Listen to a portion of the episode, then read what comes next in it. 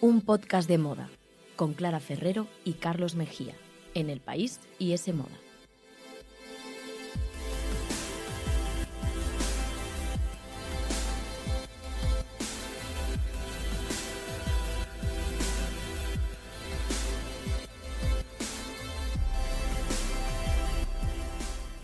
Hola, ¿qué tal? Bienvenidos a un podcast de moda. El podcast que escuchas mientras haces cosas importantes o no, tú sabrás, aquí te queremos igual. Nos podéis y debéis escuchar, como siempre, en iTunes, Google Podcast, la web de Semoda y los podcasts del país. Y podéis seguirnos en Instagram, arroba un podcast de moda. Para el verano es un buen plan.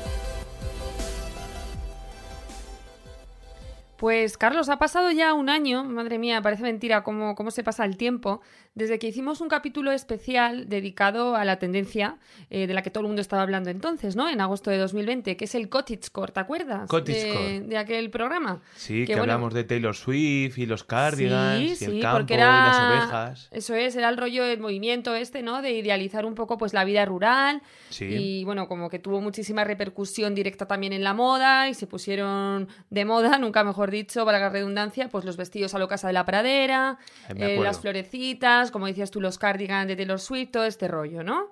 Hmm. Bueno, pues un año después volvemos aquí con otro core, con otro movimiento de estos tendencia que lo inundan todo Venga, a ver. y que ahora se llama Goblin Core. Goblin Core. Goblin Core, sí. Bueno, te Quédate ve- con la Te, palabra. te veo, te veo muy a saco clara, has entrado muy fuerte en este programa. ¿Sabes que me gustan estas tendencias con, con palabras raros en inglés? Sí, sí, siempre, despier- queda... Siempre despiertan mi curiosidad, pero que no me preguntes un poco eh, por cómo me está yendo el verano antes de nada, pues no sé, no lo veo tampoco de recibo, ¿no? Un poco de educación, un poco de... no A ver, la educación es lo primero, pero Carlos, eh, estuvimos hace nada grabando el programa con Paco Delgado, con el figurinista, que si no lo habéis escuchado, poneoslo, que está, Está muy bien, salimos sí. nosotros. Claro, cómo no va a estar bien, ¿verdad? Lo de Paco Delgado ya eso es anecdótico. Y, y bueno, y eso, que estuvimos grabando hace nada, que ya me mantienes un poco al día de lo que estás haciendo en el verano, que tampoco es gran cosa, entonces por eso tampoco Bueno, te quería preguntar, pero bueno, igual es de interés nacional, así que si quieres contar. No, es que quería comentar algo que me he apuntado antes de empezar el programa, Sí, en plan alegato, vale. porque el verano iba bien hasta que me he enterado hace nada, menos de 24 horas, dos noticias que me han provocado cierta desazón. Ah, vale. Me gustaría comentarlas rápidamente antes de empezar Sí. con el Goblin Core. O sea, primero tiene buen- consultorio, que desahógate. Que tiene buenísima pinta lo del Goblin Core, ahora vamos con ello, pero em, me enteré que le dieron el premio Donostia a Johnny Depp Así, en el. Festival de San Sebastián, un, un tipo con una sentencia de maltrato, una sentencia firme de maltrato a sus espaldas y que va a hacerse además todo un bienvenido a Mr. Marshall este otoño porque le han dado tanto el premio Donostia en San Sebastián como otro premio por su carrera en Carlo Vivari y que es otro festival de la República Checa y me parece, pues no sé, un tío que está siendo repudiado en Estados Unidos por su comportamiento, que venga aquí a Europa y lo recibamos con los brazos abiertos, bueno, no lo entiendo, ¿no? Eh, tener aquí, que está muy bien que vengan estrellas de Hollywood a pasearse y hacerse fotos por la playa de la Concha, pero que venga este tipo, cuando además ya hay asociaciones feministas que están denunciando este premio, yo sé que hay que separar, le dan el premio a su carrera, hay que separar el hombre Bueno, del ahí está el debate, ¿no? De si hay que separar o no. A, ve- a veces debate. no hay que separar, para otra gente sí, en mi caso creo que no, así que no, no, no me ha gustado esa noticia, claro. Sobre todo por lo que dices tú, porque yo creo que tiene pinta un poco de decir, bueno, como este pavo ahora en Estados Unidos nadie le está haciendo caso, es un poco como está totalmente la figura defenestrada, ¿no? Pues lo traemos aquí Claro, y, y- así pues él va a venir, porque y oye, que- para un premio que Y le que dan. con esto del coronavirus es mucho más difícil traerse a estrellas de Hollywood que vengan aquí a pasar unos días en San Sebastián, pues tiramos de Johnny Depp. Pues yo lo veo mal. Y luego, para terminar el día, eh, sale el magnífico cartel de la próxima peli de Pedro Almodóvar, Madres Paralelas, Bueno, que por es cierto maravilloso, ¿eh? inaugura el Festival de Venecia, que ya hablaremos aquí muy pronto sobre él, Sí. eh, que se estrena también en septiembre en los cines, eh, y el cartel diseñado por el artista Javier Jaén, que es maravilloso, es un, bueno, aparece un pezón con una gota de leche, ¿no? Imitando Sí, un poco seguro que como lo habéis visto. a un ojo con una lágrima, pues va a Instagram y lo censura. A mí me, parece, flipante. Pues eso, verano de 2021, eh, señores y señores, oyentes y, oyentas y oyentes. Y oyentas. Y bueno, ya está, lo siento Clara, pero tenía que No, no, si es que además que ahora que lo dices, eh, he estado yo antes también cotillando el Instagram de, Javier Jaén, que es este artista que ha diseñado el cartel, como decías, y bueno, es que el, nivel de ridículo de Instagram llega hasta el punto de que anteriormente a la foto del cartel había subido una foto de una vaca en la que se veía la ubre de la vaca y, la había pixelado por si acaso, por si acaso, claro, porque con Instagram nunca se sabe, o sea, me parece alucinante porque censuran los pechos femeninos, incluso un pecho dibujado en un cartel, pero luego eh, hay un montón de. Bueno, hay de todo, hay, violencia, y palizas, y eh, vemos de todo. Y poses súper explícitas. Vemos de todo, pero bueno. Es increíble, pero bueno, sí lo que hay. Eh, menos mal que tenemos a Scarlett Johansson, que viene a salvarnos con su denuncia a todos los estudios. Pero bueno, vamos con Oye, el... eso, eso es lo que comentar también. Vamos con el Goblin Core. Eh, venga, Goblin Core, Goblin Core. ¿Ves cómo yo entraba a tope, Carlos? Porque luego nos enrollamos y claro, luego no me da tiempo a contar todo lo que tengo que contar. Goblin, que lo primero que hay que decir que es duende en inglés, ¿no? Porque la gente dirá, Goblin es duende. Es como movimiento duende, ¿no? Estética duende. Sí, sí, sí, tal cual. Porque sí, es una estética que eso, se inspira en la naturaleza, como, como el Core, que por eso además tiene mucha relación con ese programa de hace un año. Pero mientras que antes en ese movimiento era todo muy idílico, todo eran flores, sombreros de paja, bambis, pañoletas, Taylor Swift tocando con la guitarrita acústica. Sí, todo súper monín. Pues ahora es eso también de, de, naturaleza, pero el rollo más oscuro de naturaleza. O sea, hay que adentrarse en el bosque. Los bichos. Eh, eso es, inspirarse. El barro. Sí, inspirarse en esas criaturas oscuras que habitan el bosque, como dices tú, bichos, hongos, setas, ranas, eh, suciedad. Oscuras, tampoco, ¿no? Pobre. Bueno, eh, siempre tradicionalmente no han sido, digamos, estampados o, figuras muy recurrentes en la moda porque han sido consideradas como más feas, ¿no? Como eso que había que. Eso es. Pero bueno, como ahora ya estamos dando un poco la vuelta y todo lo que antes era raro o marginado es ahora el protagonista, pues también yo creo que va un poco. Es un poco feísmo, ¿no? Feísmo forestal, eh, sí. por así decirlo, pero también por lo que comentas, un punto bosque animado, ¿no? Un poco místico, un poco. Sí. Algo así, ¿no? Los duendes, gnomos, hadas, elfos y todo este. Eso es, eso es, es todo ese imaginario. Yo me estaba leyendo un artículo antes de, The Guardian que han escrito a propósito del Goblin Core y una experta en tendencias, eh, Sabrina Faramarzi. Tenemos que tenerla en el programa, Sabrina. Pues eh, hay, que consultarle, hay que consultarle que nos cuente más. Pero bueno, ella decía así muy resumidito que esto va de caos, suciedad y barro. Y luego eh, también hablaba un, usuario de TikTok, pues muy famoso por ser precisamente un buen representante de esa tendencia, y él lo definía como un movimiento que romantiza las partes feas y menos apreciadas del mundo natural. O sea, ¿qué es eso? Es la parte como más fea de la naturaleza, digamos. Bueno, fea para. Sí, para. Sí, para los cánones tradicionales al menos. tradicionales, estéticos, sí. Pero eso, es. Yo no sé si, si la pasarela y demás ya se han estado viendo cosas o es un movimiento eh, todavía muy nuevo. Yo me había quedado un poco en el Core, que te acuerdas que también comentamos, ¿no? El auge de, por ejemplo, de los libros de setas. Sí. Que siguen teniendo relativo eh, éxito, pero no me esperaba todo este momento de elfos, de arañas, de, de lagartijas, ¿no? Y que tenga que ver algo con el mundo de la moda. Sí, a ver, eh, en pasarela no hemos visto mucho, pero bueno, yo ya lo que sí que estoy viendo es que en algunas colecciones nuevas de las marcas que están sacando ya para otoño, ya hay cosas, porque por ejemplo Zara ha sacado un jersey con una seta gigante, no creo que sea algo casual. Bimba y Lola también tiene una colección que se llama no sé qué de fan, como de la granja, pero que tira mucho por el rollo también escarabajos, libélulas, eh, bueno, bichos de todo tipo y caracoles y setas también, o sea que va un poco por este rollo. Y luego, pues bueno, yo me acuerdo de una chupa que hizo Gucci como con setas en la espalda. Eh, JW Anderson también ha, sacado alguna cosa así como de hongos y de setas y tal. Pero yo creo que más que ser una tendencia nacida en pasarela, es una tendencia que, que ha revivido y ha ganado muchísimos adeptos en TikTok, que es donde se mueve ahora todo. Y lo que sí que está claro es que ahora yo creo que vamos a ver cómo la moda la va a engullir y vamos a ver por todas partes pues todos esos insectos y este imaginario un poco. Pues mira, yo he buscado datos porque cuando tú me dijiste que querías dedicar un nuevo episodio del programa a esto, yo me puse a buscar.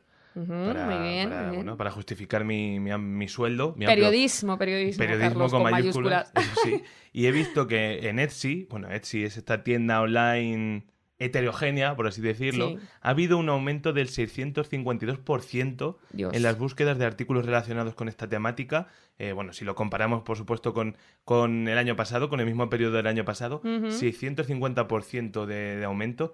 Y, el hashtag, el Goblin Core, tiene casi 500 millones de visitas en TikTok. O sea que yo creo que también es una cosa muy centennial, ¿no? Muy generación Total. Z, muy, bueno, chicas y chicos de 18 años eh, o menos que, que, bueno, que les apetece abrazar ese lado de, de la naturaleza, ¿no? Sí, son ellos los que han rescatado un poco esta tendencia que al parecer ya surgió como en los años 2010, o sea, en esa década, ¿no? En la década anterior, digamos.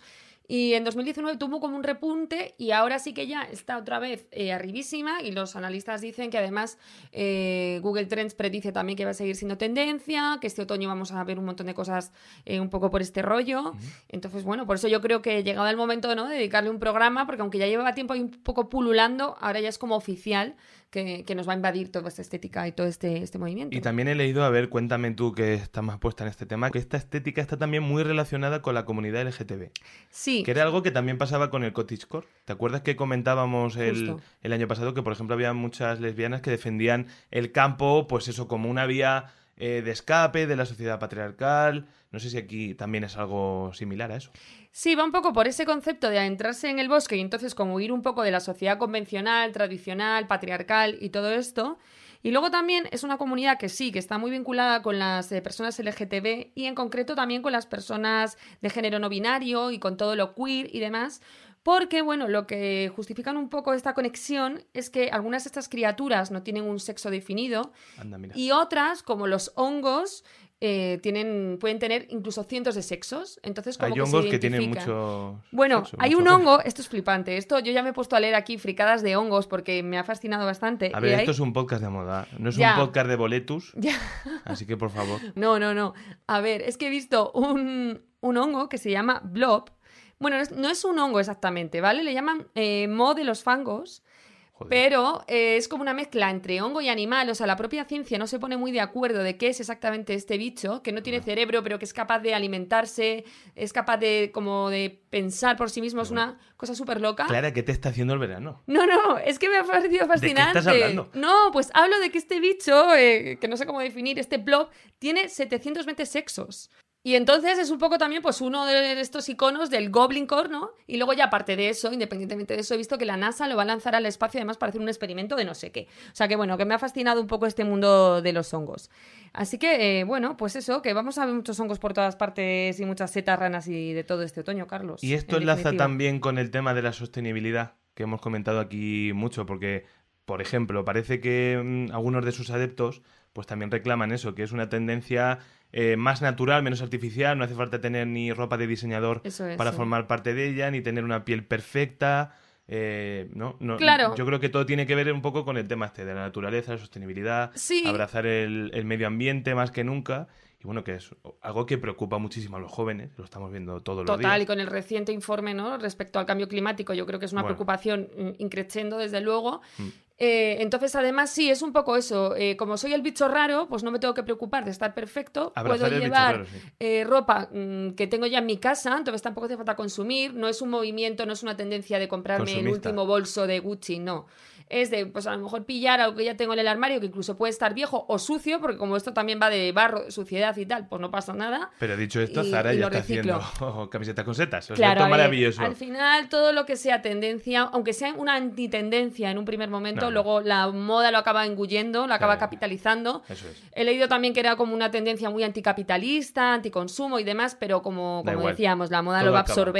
Y se va a acabar convirtiendo pues en camisetas de, de Zara, de setas, lo que ¿Tú, hablábamos. tú crees que vamos a ver ya camisetas con estampados de bichos? eh, todo- Seguro, seguro que van a llegar. A ver, no sé, vete tú a saber. Incluso me imagino ya hasta un vestido tipo co- cottagecore, o sea, tipo este casa de la pradera, pero manchado de barro, que también he oído que es como símbolo del movimiento o he leído, ¿no? Entonces, que no te extrañe, yo que sé, Carlos, eh, al fin y al cabo ya, Una- se pusieron de moda las, las Golden Goose, por ejemplo, estas zapatillas que venían totalmente sucias o que vienen totalmente sucias, ya se pusieron de moda en su momento tal. Pues igual ahora lo mismo, ¿no? Con ropa manchada, con... O las no ¿no? Que también las vendían ya Sí. desgastadas y Pues manchadas. ese rollo también encaja aquí. muy Entonces, bien. eh, Clara, ¿cuál sería el perfecto look Goblin Core?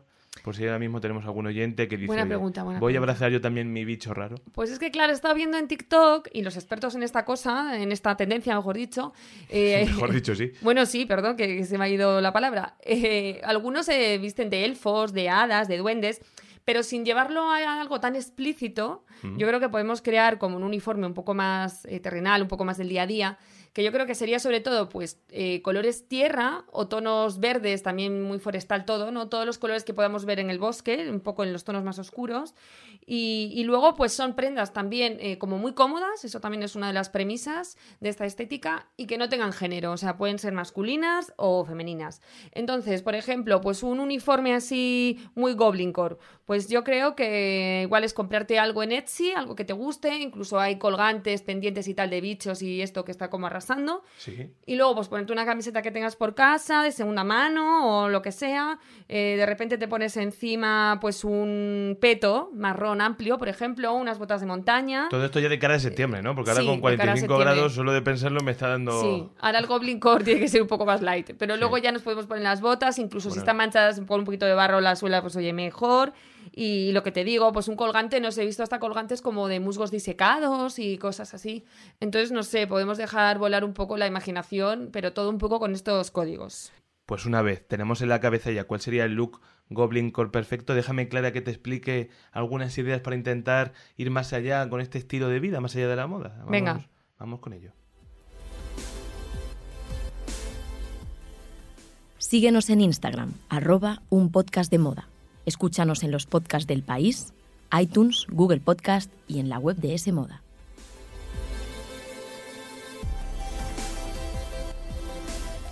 Pues como te decía, investigando un poco, documentándome, haciendo periodismo, lo que me he dado cuenta que esto es más que una tendencia de moda. Eso está claro. Sí, sí, sí. Eh, no solo por los números que decíamos antes en TikTok, por ejemplo, ¿no? De, de gente siguiendo esta eh, tendencia, sino en, en Instagram, en los foros de Internet.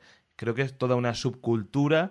Hay incluso playlists en Spotify con las canciones más Goblin Core. Eso no me lo he escuchado, no sé cómo Para es el quien rollo. quiera en casa, oye, ambientar un poco la tarde. Hay listados Vale. de libros también recomendados, Mm. entre los que, por cierto, triunfa Fungarium, que yo creo que ya hablamos en el Cottage Core de él, que es Sí. todo un bestseller, pero no deja de ser un libro ilustrado sobre los hongos y su historia. No sé si saldrá el hongo este, el mo de los fangos de- del que hablabas, de los 720 Pues igual sí. eh, sexos. Y, y en cuanto a música, que lo decía antes, el hilo musical preferido es Housier. No sé si te acuerdas de, de Housier. No me acuerdo. la El de. Take Me to Church, que fue su Ostras. único Take Me to Sí, Church. sí, esta na, canción sí. Bueno, es que esta canción además la interpretaron en alguna edición de estas recientes de Operación Triunfo, fíjate, y, y por eso ahora me Yo no, recuerdo. eso no, no lo Ahí recuerdo. Fue un poco One Hit Wonder, ¿no? Eh, Sí. Un éxito en cuanto a nivel mainstream, más generalista, pero, pero este hombre, Housier, eh, tiene muchas canciones sobre escapar al bosque. Así que bueno, quien, quien quiera ponérselo es una buena No opción. sabía yo esta tendencia de la música Goblin Core también, pero a medida que hablabas y tal, se me estaba ocurriendo eh, un tema de Amaral, ese grupo que siempre que se pueda hay que mencionar y reivindicar, Cierto. que es hacia lo salvaje, ¿no? Sí. Que es también como muy ese rollo de, de perderse en lo salvaje y tal y cual. Así que yo me la voy a poner. Hacia lo salvaje. Pues mira, lo que yo he pensado es, ¿por qué no vamos ahora hacia el cine? ¿Por qué no completamos ese espíritu campestre haciendo una selección de películas que podrían ser Goblin Core? Que bueno, para, completar una tarde comiendo un revuelto de boletus y trigueros, por ejemplo, un café de calabazas de estos que venden en Starbucks en Navidad y a mí no me, no me, no me apasionan. No sé mucho y un trozo de carrot cake, ¿no? De eso sí, De eso sí, de tarta de zanahoria. Pues se me ha ocurrido un menú cinematográfico Goblin Core que, oye, ya, ya que estamos hablando de, de toda la tendencia, vamos a hablar también un poco sobre sus iconos eh, culturales y, y David Bowie es uno de ellos. Sí, esto lo he visto. Hay mogollón de referencias de fotos y de fotogramas de, de la peli dentro del laberinto, ¿no? Supongo Eso que es de la que vas a hablar. David Bowie tiene todo el sentido, pues referenciar a este villano, ¿no? De este clásico de cine fantástico ochentero, porque si recuerdas la historia, que estaba protagonizada por una jovencísima Jennifer Connelly, Mm. pues trataba sobre una chica que emprendía un viaje para rescatar a su hermano pequeño, Sí. que había sido secuestrado por unos duendes, y sobre todo por el rey de los duendes, que era el rey Yareth, que era el personaje interpretado por David Bowie, que también compuso pues, buena parte de, de la banda sonora de la película, y esa dualidad entre fantasía y alma tenebrosa me parece perfecta para, para simbolizar este Goblin Core, Total. que, que además Bowie pues eh, personifica muy bien, con esa estética, esos leggings que dejaban poco a la imaginación en cuanto a los atributos de Bowie, pero que le hicieron mítico. Y por cierto, Jim Henson, que es el director de la película y creador también, por ejemplo, de Los Teleñecos, hizo también Cristal Oscuro, que es otra película, otro clásico de cine fantástico, eh, muy recomendable, también muy rollo Goblin Core, y para quien, bueno, todo esto le parezca un poco ya eh, de otro tiempo, hay que decir que volvió en forma de, serie hace unos años a Netflix, creo que fue en 2019, está en Netflix, eh, La Era de la Resistencia, así que ahí hay otra propuesta de Goblin Core, de duendes y... Pues no he visto ni la peli ni la serie, así que... Pues la serie, por ejemplo, es muy buena. La serie está genial, la cancelaron lamentablemente... Eh, bueno, eh, porque no, no les convenció, supongo, el, bueno, el tráfico, el número de espectadores, la audiencia, pero muy buena. Tuvo muy buena temporada. La temporada. Pues igual me la pongo porque fíjate que estoy en un verano, Carlos, que quería que me recomendaras tú cosas porque estoy como muy de procrastinar, pero sin series y tal, ¿sabes? Incluso he visto más pelis que series. Estoy viendo pocas series. Dentro de unos días, el 20 de agosto, se estrena Nine Perfect Strangers. Nueve perfectos extraños con Nicole Kidman, Melissa McCarthy. Hemos hablado aquí de ella. Esa, esa serie eh, tiene buenísima pinta, así que apúntatela. Pues venga, esa la, voy a ver, que ya queda poquito para el estreno entonces. Pero mientras tanto, Goblin Core. Tengo otra propuesta. Esta es española. Y es que esta, mm, supongo que la has visto porque es una de las mejores películas de la historia de nuestro país como no, El laberinto del fauno. Sí. Hoy la cosa va de laberinto, va de perderse, pero es otro cuento de hadas, ¿no? Muy sombrío, muy rural también, dirigido por Guillermo del Toro, y que toma como escenario la guerra civil para, para ese cuento de hadas en el que sigue a otra niña que se mete en otro laberinto atendiendo las instrucciones de un fauno que le indica que es una princesa, que su padre la está buscando, con Maribel Verdú, con Sergi López. Bueno, ya te digo, ganó varios Oscars y es que es una de las mejores películas eh, de la historia de nuestro país y, y, hay que volver a ella siempre. Mira, para este verano es un gran plan el laberinto del fauno. Así sin duda, sin duda. Me gusta además que recomiendes esta peli porque además se sale un poco de lo que yo estaba viendo vinculado con el Goblin Core. O sea, porque, por ejemplo, yo leía claro, que... Eh, en Estados Unidos no estaban hablando del laberinto del fauno, quizá. Obviamente. Aunque es bastante conocida allí, ¿eh? Sí, sí, lo Tiene sé. Muchos fans. Pero bueno, pero obviamente no, no era una de las películas que citaban. Pero sí que citaban, eh, por ejemplo, Crepúsculo, la saga de Crepúsculo, Vamos. que yo no lo termino de ver porque, bueno, a ver, yo solo he visto un par de pelis de la saga, las primeras, o sea que a lo mejor me he perdido algo, pero a mí esa franquicia no me transmite ese caos, suciedad, barro, ni nada de todo esto. Entonces, no sé, como que no, no estoy yo muy hay de... mucho bosque, hombre lobo... Hombre, eso sí. Claro, hay criaturas un poco fantásticas. Si nos vamos aquí, sí. Sí, pero es que claro... Pero pues claro, es que entonces... Yo me quedo más con, con Yoda. Eh, siempre hay que volver al Maestro Yoda en el Imperio Contraataca, ¿no? En ese planeta Dagoba en el que Luke le encuentra al Maestro Jedi lleno de pantanos, de, de bosques... Y oye, con Baby Yoda, que es otro de los iconos pop, a mí también me recuerda un poco al tema Goblin Core, ¿no? Baby Yoda. Sí. No sé si también tiene algo que ver el, el exitazo como icono de, de este personaje, que ahora se llama Gorgu, creo que se llama ahora, pero bueno, ya para siempre va a ser Baby Yoda. O, oye, ¿por qué no? Donde viven los monstruos que es otro clasicazo contemporáneo, libro de Maurice eh, Sendak, que después adaptó Spike Jones. Y yo creo que es eh, pertinente porque una de las claves de esta estética, ya lo decías antes tú, es abrazar a, tu bicho raro, ¿no? Si eres un bicho raro, mm. abrazarlo, o, a los monstruos bajo la cama, ¿no? Eh, que no hay que temer, sino, sino abrazar a los monstruos que tenemos bajo la cama, ¿no? Que si hay niños escuchando este podcast, que no le tengan miedo por las noches. Pues sí, porque al final están intentando ganarse la vida como los de monstruos sea. Bueno, y venga, Carlos, si tienes alguna otra película más o vamos cerrando el programa. Tengo una más, y es Matilda. Matilda. ¿Te acuerdas de Matilda? Hombre, vamos, que si me acuerdo, la habré visto, Carlos, no sé cómo decirte. O sea, pues, decenas de veces o cientos, no lo sé. Tengo que ser sincero y es que leí que cumple ahora justo este agosto, este día, 25 años desde el ¿Ah, estreno. ¿sí?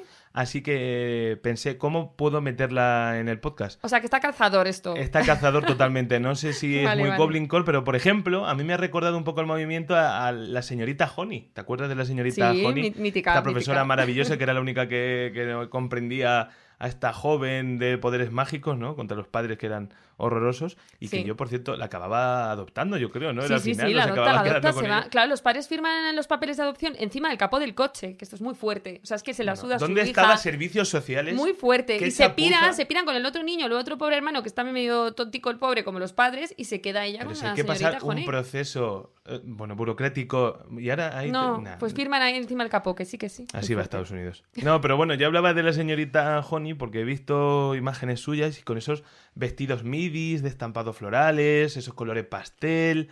Esos cardigans, ¿no? Que gritan un poco eh, un té con frutos rojos, eh, camomila, y que recuerda un poco también a lo que hacen marcas como Reformation, ¿no? Por ejemplo. Sí, hay muchas que están haciendo estas cosas. También la de Harry Rivera Newton o la francesa Gus, por ejemplo.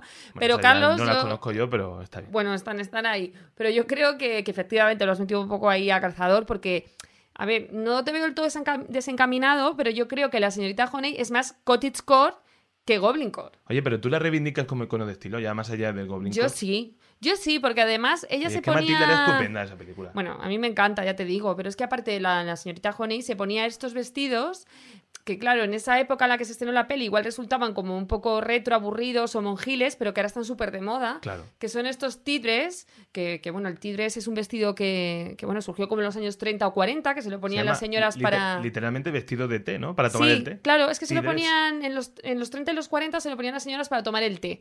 Y ahora pues han resurgido, han vuelto otra vez eh, con este boom por todo lo retro y son estos vestidos, por si no los visualizáis, pues que tienen como cuello camisero, botones hasta abajo, manquita cortas y un poquito batita, pero un poco más entallados, más monos. Bueno, esos están por la calle a tope. Total. Y hay muchísimos estampados así también como muy bucólicos, con florecitas, con cerezas, con tal.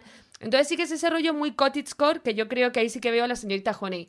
En el Goblin Core te diría que veo más a la señorita Transburg porque me transmite como más suciedad esa señora, ¿no? Esta era la que le hacía comerse la tarta de chocolate. Claro, esta es la mala, la, mala, la villana, sí. Sí, verdad. Y ahí además al principio, mira, yo creo que de hecho en la escena de la tarta o por ahí, el principio de la película lleva como un uniforme verde o, azul, con un cinturón muy ancho, marrón. Sí, de, ese, de, cinturón me acuerdo. Que es un poco así, un poco gnomo. Entonces yo la veo como más eh, Goblin ella que la señorita Honey, fíjate. Pero bueno, esto ya. Estamos aquí un poco desvariando. Es un poco alterofilia también, ¿no? Sí, es, que levanta niños para ah, hacer músculo y los lanza. Bueno, en fin.